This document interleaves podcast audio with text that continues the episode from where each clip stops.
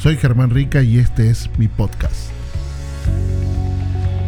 Un espacio donde vamos a conversar sobre la misión de Dios, la movilización, el liderazgo y todos los temas que crea que sean relevantes para conversar. Así que quédate conectado.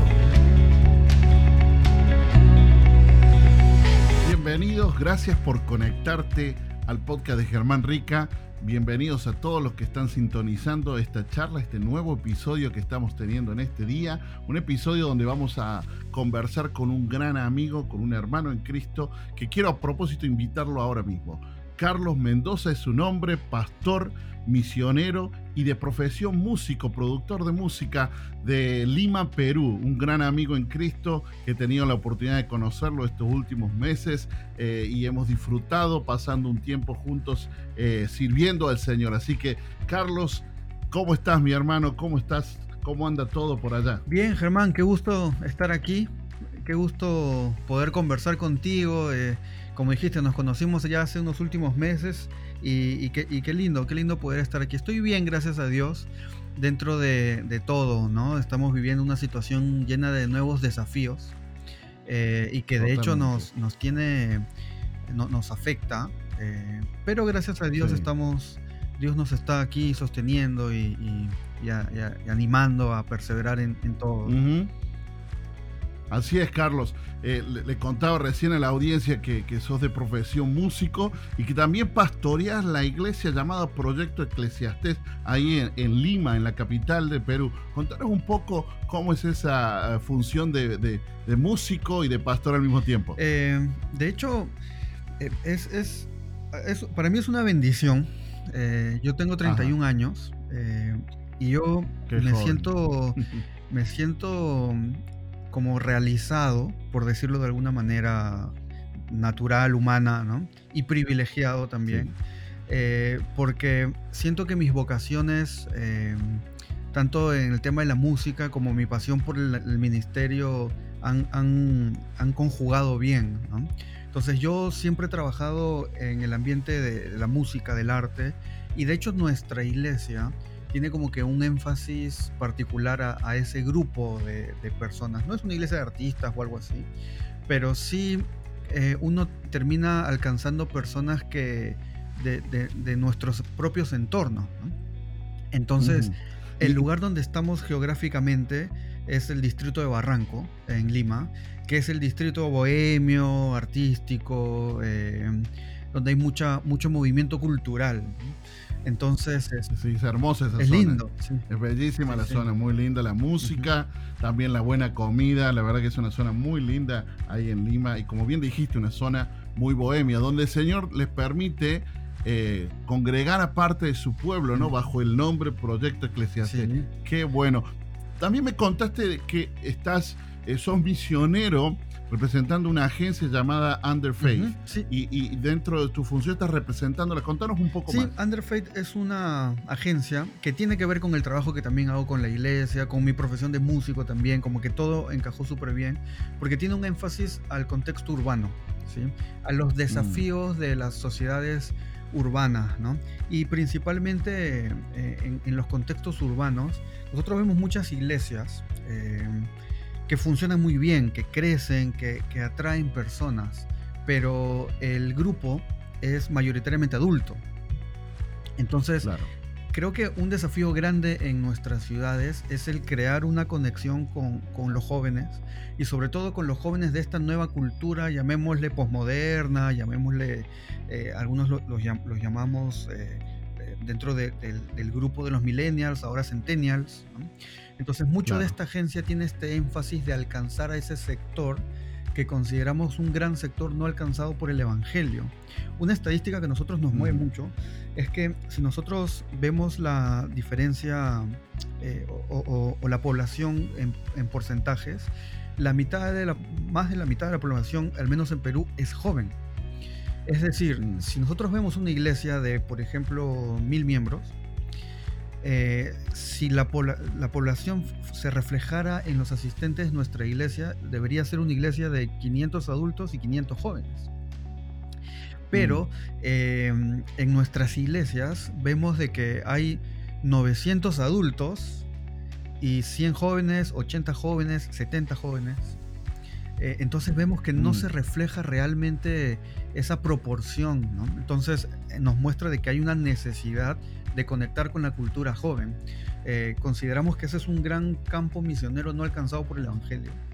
Consideramos que ese es un gran campo misionero hostil al Evangelio también.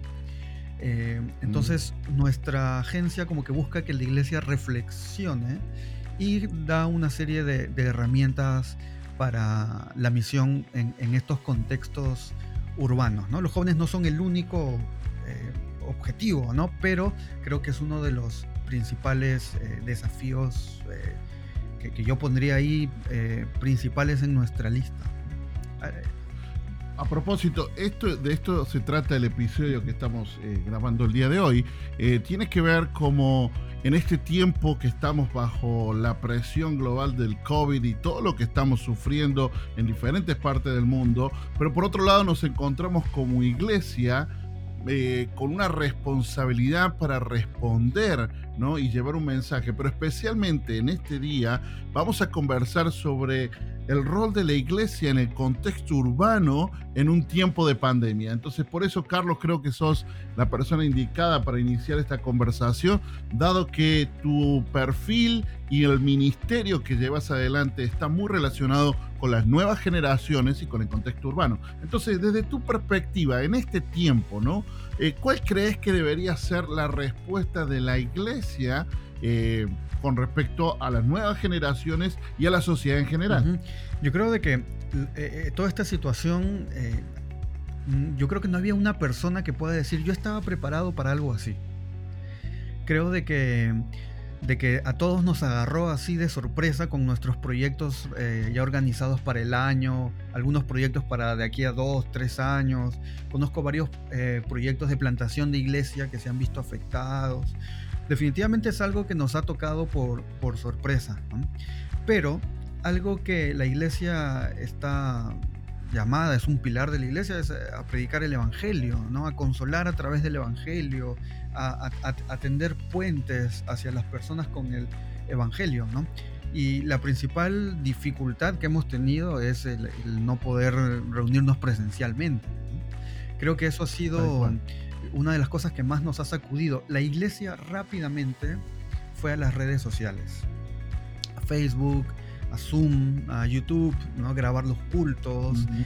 Y ahí es donde comenzó el, eh, el repensar lo que estamos haciendo.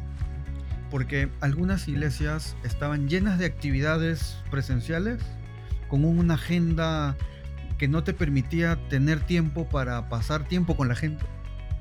Eh, y pasó de eso a una eh, agenda llena de actividades virtuales que al mismo tiempo te agota tanto que, que, que de pronto tampoco te permitía tener ese corazón descansado mm. para lidiar con las personas. Entonces creo que... ¿Sabes qué? Perdón, perdón que te, te, interrumpa, pero dijiste algo que me encantó.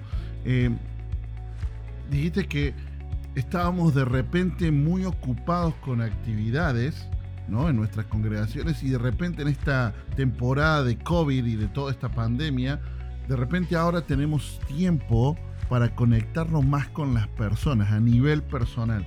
Eh, contanos cómo ha sido tu experiencia en conectarte, especialmente con distanciamiento social. ¿Cómo ha sido la experiencia de conectarte con eh, las personas de manera mucho más cercana en estos días? Eh, bueno, nosotros recurrimos, creo que como la mayoría de iglesias, al Zoom. Eh, creo que ese ha sido como que nuestro, nuestro salvador de, de, relación. ¿no?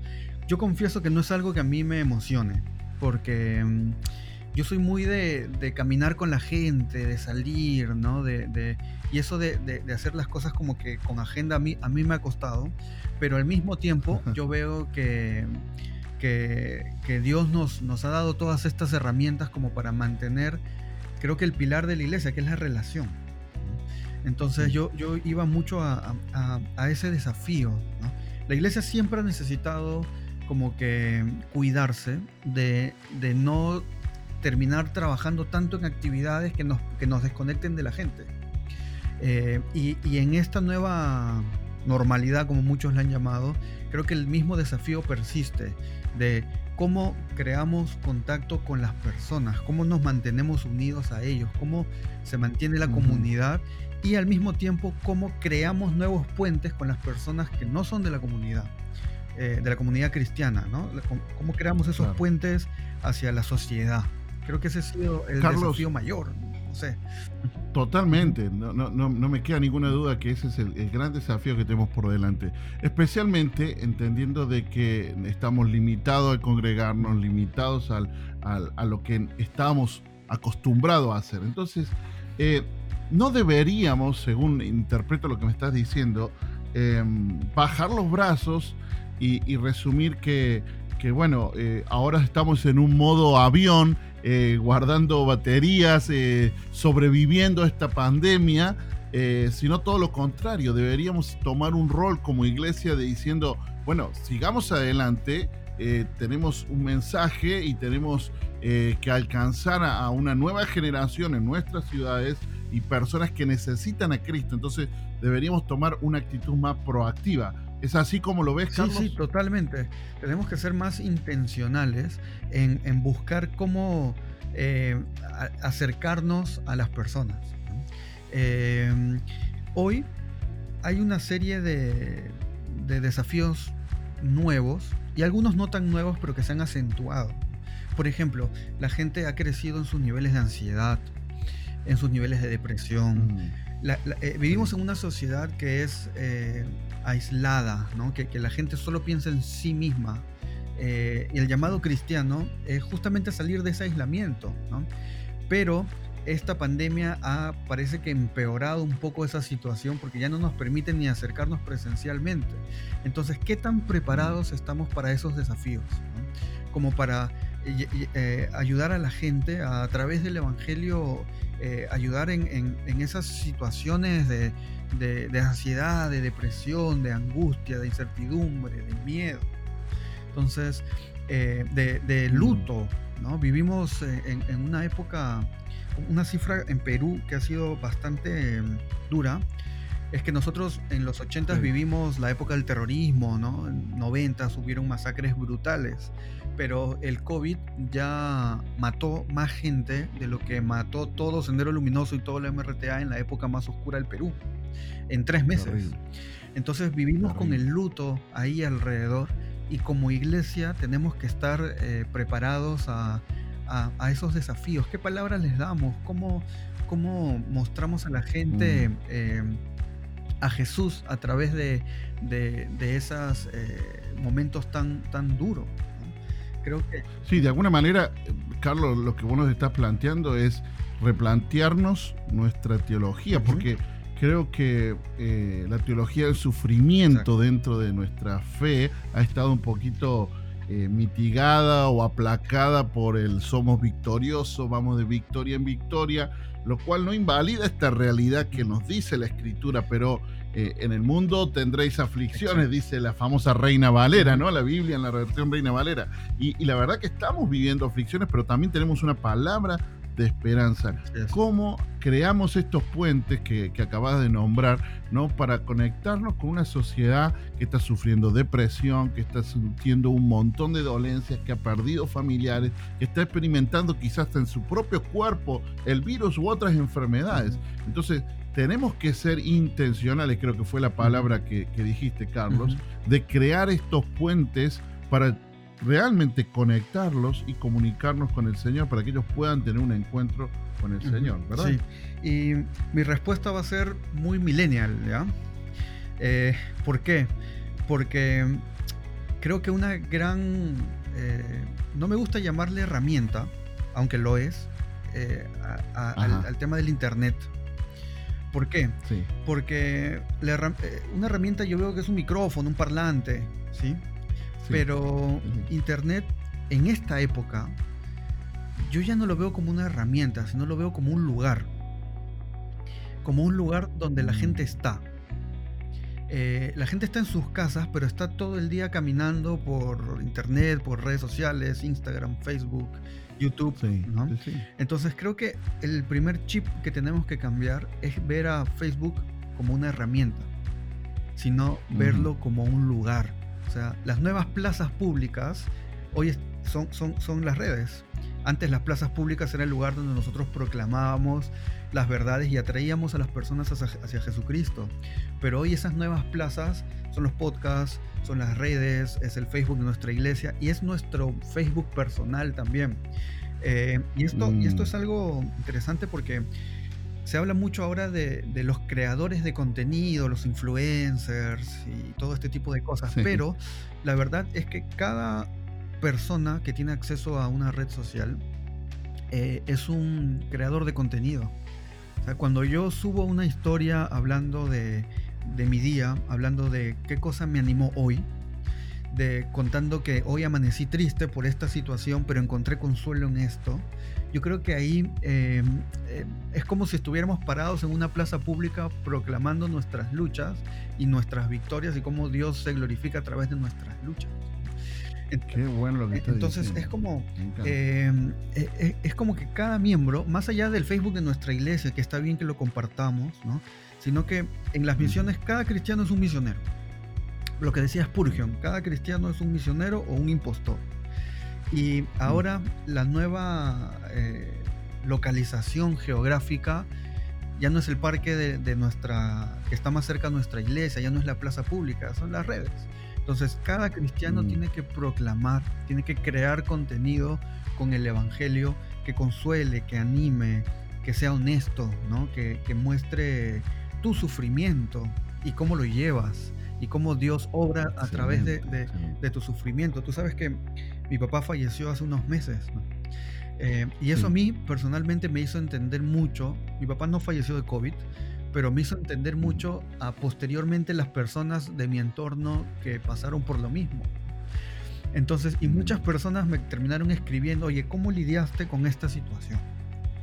Eh, el, solo eh, exponer un poquito, no digo que expongas tu intimidad, pero sí el hecho de, proclamar lo que Dios está haciendo en tu vida, eh, creo que, va por ahí. Como decía, es exactamente la mm. misma figura de antes predicábamos en las plazas, pero hoy las plazas están cerradas, pero las nuevas plazas es, es Internet. Internet no es una herramienta, es un lugar.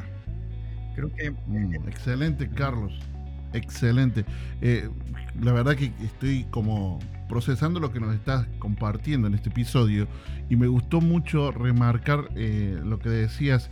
Debemos ser intencionales, cada uno, cada seguidor de Jesús, en compartir en las redes nuestra vida en el sentido de cómo procesamos las luchas que todos vivimos, ¿no? Yo conozco muchos hermanos en Cristo que en este tiempo se sienten hasta cansados de estar tanto tiempo encerrados en sus casas, pero en el Señor encuentran nuevas fuerzas. Mm. De repente transmitir esta información a las redes sociales puede ayudar a que otras personas puedan encontrar esperanza en Jesucristo. Eso es muy poderoso. Cada uno de los cristianos debemos ser responsables, especialmente en este tiempo, de construir un puente con la comunidad en general que está conectada en el Internet, en ese lugar, ya no una herramienta como nos decía Carlos, para que podamos ser eh, canales de un mensaje de esperanza, mostrándonos vulnerables, pero a la vez como el Señor nos trae la victoria para poder sobrellevar cada una de las cosas. Eso es, entiendo, muy poderoso, Carlos. De verdad creo que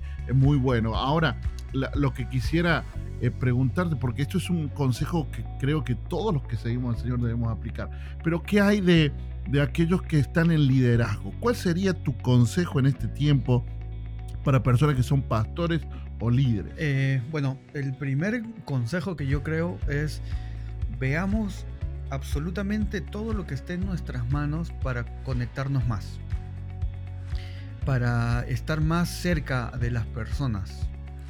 Eh, porque lo, volvemos a decir, el desafío principal ha sido que nos han encerrado en nuestras casas y nos han alejado de, dar un abrazo, de, dar una, de mirarle a los ojos a alguien y, hablarle de, Dios, de, la esperanza que tenemos en Dios. Entonces creo de que sea el medio que, sea, busquemos acercarnos a las personas. Eh, y luego de eso, mm. eh, creo que la iglesia no ha estado preparada para una crisis tan grande vuelvo a mi experiencia con el fallecimiento de mi papá.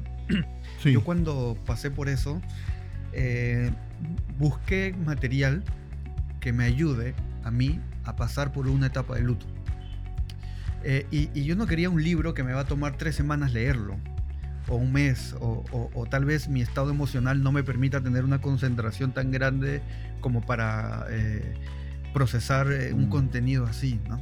Y yo busqué información de, en internet de cómo, o sea, hay mucho contenido en internet, como decías, muy positivo, muy de, sacar el campeón que hay dentro de nosotros, ¿no? Cosas así, pero no encontré una teología del, sufrimiento, como decías, honesta, real, em, a, fácil acceso. Y luego eso mí me llevó a pensar, estamos viviendo la, la crisis más grande de los últimos dos siglos.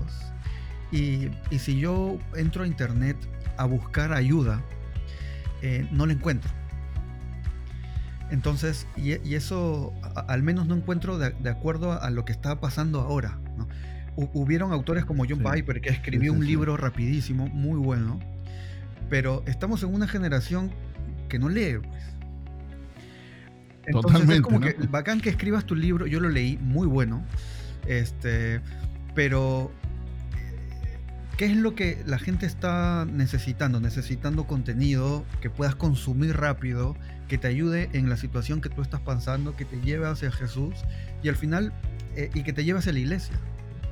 Entonces nosotros como líderes estamos subiendo nuestros cultos al, domingo, que, pero ah, muchas veces nuestros cultos no son atractivos en cuanto a, las personas que no son de nuestra congregación.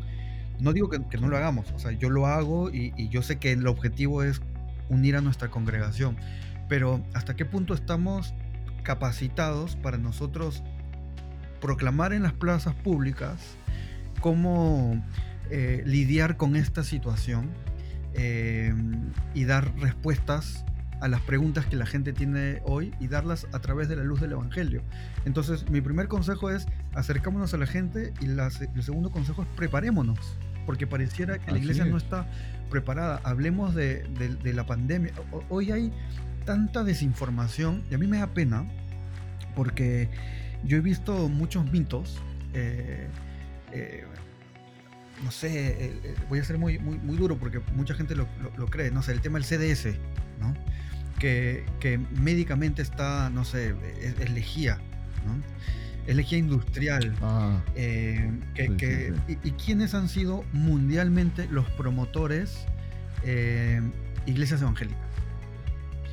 Y, eso mm. no lo dice el, que vende el CDS, eso lo dice eh, los periodistas, los medios de comunicación, quienes han ayudado a difundir esa, esa mentira, son iglesias, comunidades religiosas, iglesias, dicen así, iglesias evangélicas. Y eso para mí es asustador, ¿no? Porque nosotros somos los que deberíamos predicar la verdad y la verdad de Jesucristo y también la verdad de, lo que es, correcto, ¿no? O sea, yo no le voy a decir a mm. alguien que, que tome una medicina que no le haga bien, ¿no? O sea, no, puedo tener esa, no puedo ser así de irresponsable, y menos en una, en una pandemia. Entonces necesitamos informarnos, capacitarnos, estudiar, investigar, si es que hay mitos, de, derrubar, derribar esos mitos. Eh, y, yo creo que eso nos ayuda a tener un contacto con la gente, que la gente nos respete, porque mm. también es un tema grande el hecho de que la iglesia, el testimonio de la iglesia mundialmente ha estado bien herido, bien mancillado, producto de, muchos casos que han habido terribles, ¿no? Entonces nosotros estamos en un proceso de como que de reivindicación, por decirlo de alguna manera. Eh, entonces esta es una oportunidad para, para eso también, pero no sé qué tanto estamos haciéndolo, ¿no? Eh, no, tal, cual. Sí, entonces hay como que esos miedos eh, que, que creo que la iglesia debe mirarse adentro, analizarse, ver las cosas que, han, que hemos sido exitosos, porque hay mucha bendición a través de la iglesia, obviamente, pero también ser honestos en que hay cosas que tenemos que, que tener cuidado. ¿no?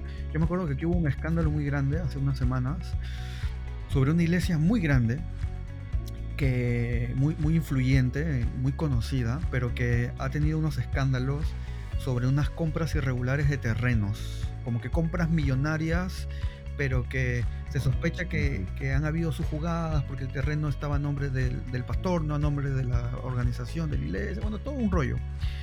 La cosa es que comienza la pandemia, eh, comienza lo, la, los cultos virtuales, las, las transmisiones. Una iglesia que congrega mucha gente, pero que es mucha gente de clase de, una economía muy carente. Eh, congrega miles de personas en muchas ciudades del país, pero generalmente trabaja con gente muy pobre. Y en sus transmisiones ponían su número de cuenta para sus diezmos, para cobrar sus diezmos. Eh, yo soy, yo entiendo totalmente como pastor de que la iglesia se sostiene a través de la iglesia. yo no tengo problemas con eso. Eh, mm. Pero hacerlo en un medio público, una iglesia cuestionada, en el contexto de pandemia, donde la gente literal está sin trabajo, sin comer, en un momento donde el gobierno les da bonos a esas personas que asisten a esas iglesias para que puedan comer, eh, no, no, no sé qué tan sabio es en un ambiente así de público, em, mm. solicitar eh, ofrendas y diezmos, diciendo cosas como que la mm. iglesia no ha parado, seguimos, eh, o sea, está bien, no ha parado, pero eh, cosas así, ¿no? Creo que mi, consejo es ese. Em, relacionémonos, el número dos, capacitémonos. preparémonos. Capacitémonos y también autoexaminémonos y corrijamos las cosas que, hay que, corregir. Está excelente, Carlos. Creo que son tres puntos que son muy importantes y, a la luz de estos tres puntos de, conectémonos con la gente, eh, capacitémonos, pero la capacitación para qué? Para que logremos alcanzar a más personas, ¿no?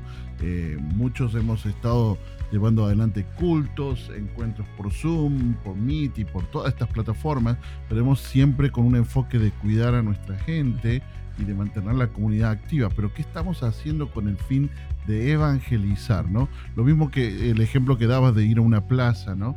Eh, íbamos a una plaza y lo que buscamos era captar la atención de la gente para luego predicar el mensaje. ¿De qué manera estamos captando la atención en las redes sociales hoy? Es una buena pregunta que nos debemos hacer, especialmente el liderazgo. Eh, ¿Cómo estamos captando la atención? ¿Estamos invirtiendo en, en un marketing correcto? Para que la gente capte eh, su atención eh, y podamos presentar el Evangelio y posteriormente invitarlo a nuestras comunidades de fe. Eh, ¿Qué cambios tenemos que hacer? ¿Qué inversiones tenemos que empezar a hacer como iglesia? ¿No es cierto? Es, es un desafío que nos queda por delante en este tiempo. Lo que está claro son estos tres puntos que nos dijiste, Carlos. Nos dijiste el punto número uno, conectarnos con la gente, seguir, mantener, estar pegado a la gente, eh, que se sientan de que estamos al lado. Eh, el segundo era capacitarnos y prepararnos en este tiempo eh, a dar respuesta a la necesidad de la gente y también a cómo manipular este nuevo espacio que encontramos en el Internet y, en, el último, el tercer punto que hablaste de esta, una examinación o dejar que el Espíritu Santo hable a tu corazón y confronte cada uno de nuestros propios errores que estamos teniendo a la luz de poder glorificar a Dios. Porque creo que la idea de, de lo que queremos como iglesia es glorificar al Señor y lo hacemos a través de predicar el mensaje, de conectar con una generación que no está amigable con la iglesia como la conoce como una institución, pero que de repente a través de estas nuevas oportunidades podemos llegar con el mensaje de Cristo. Eh, estamos ya terminando este podcast. Eh, Carlos, unas palabras finales, algo más que quieras agregar que te haya quedado pendiente. Eh, sí, bueno, a, los líderes y pastores darles mucho ánimo, porque realmente son tiempos difíciles y que a veces no pareciera, entre comillas, ¿no? pareciera que, que como no organizamos reuniones presenciales y todo eso, el trabajo es más sencillo. Pero en el fondo, la verdad es que esto ha traído mucho cansancio, mucho estrés a, a, los líderes, mm, ¿no? Entonces, darles mucho ánimo a, a, que inviertan mucho en cuidar sus propios corazones, en cuidar su, cuidar su propio huerto, ¿no? Mm. Eh, de una forma excepcional. ¿no? Tal vez nosotros cuando estábamos en, la forma habitual ya teníamos todo organizado, ¿no? O sea, nuestra vida de iglesia y también nuestra vida personal, pero ahora eh, todo cambió, entonces mucho ánimo y, mucho de, eso, ¿no? Y para la gente que, es parte de una iglesia, que sirve, que asista, eh, que, entienda de que la responsabilidad de que, de que el Evangelio siga extendiéndose no es una no es exclusivo del pastor y del líder, sino de absolutamente toda la iglesia. Entonces, eh, que la persona como miembro, como asistente, cargue sobre sus hombros la misión de Dios y, no deje de, predicar de lo, que ha visto y lo que ha oído, lo, que Dios ha hecho. Eh, porque esa es la manera, eh, creo que si yo tuviera que decir cuál es la manera más eficaz, siempre va a ser el uno a uno. una mm. iglesia sigue siendo iglesia si pierde a su pastor. Pero una iglesia, un pastor sin iglesia no es pastor. Entonces, la responsabilidad de, final de todo, si bien el pastor es el que guía, el que, el que capacita, el que, el que da herramientas, el que cuida, es cada miembro de la iglesia el que, el que es responsable de, llevar la gran comisión al mundo. Entonces, mm. ese es, ese es mi, mi mensaje tal vez final. Muchísimas gracias Carlos, ha sido un buen tiempo, hemos llegado a media hora de más o menos de estar compartiendo. Eh, creo que ha sido muy válido escuchar tu experiencia, lo que el Señor te, ha estado hablando y el ánimo que estás dando a la pastoral y por supuesto a la iglesia en general. Así que Carlos, muchas gracias por tener tu, tiempo, apartar este tiempo para poder estar con nosotros en este podcast. Eh, bueno, enviar un saludo muy grande a la iglesia, Proyecto Eclesiastés, y a, todo el grupo de misioneros de Under Faith también. Eh, gracias por estar con nosotros, por compartir y esperamos que si alguien quiere conocerte o conectarse más con vos, ¿cuáles serían los canales para, para llegar hacia tu información? Eh, bueno, yo estoy en las redes como Carlos Miguel Mendoza, bueno, en todas las redes, ¿no? Facebook, Instagram, Twitter, este, las redes principales. Perfecto. Y la iglesia la encuentran igual en Facebook, Instagram como Proyecto Eclesiastés. Y Under Faith también, Under Faith Perú, ¿sí? En, Instagram, en, Twitter, en, Facebook. También en, YouTube no, encuentran a, la iglesia, Proyecto Eclesiastés. Eh, yo tengo un canal de YouTube que no, no subo contenido ni de la iglesia ni de misiones, sino más de mi profesión como músico. Este, bueno. Pero por ahí también eh, si alguien me encuentra, creo que para la, gente que sirve de la música en las iglesias les va a servir también mucho el, contenido que puede haber por ahí. Gracias, amigo. muy bien, Carlos. Contigo y una alegría muy grande. Muy bien, muchas gracias Carlos y gracias a todos ustedes que han estado atentamente escuchando. Hemos tratado de comprimir el tiempo sobre un tema importante. Seguramente nos quedaron cosas por fuera, pero es solamente comenzar la conversación. Eh, seguí conectado, suscríbete al canal de podcast para seguir compartiendo y escribinos también por si tenés alguna pregunta, cualquier cosa, nos encontrás en www.germanrica.com. Te mando un abrazo y nos vemos pronto en el próximo episodio. Chao, hasta luego.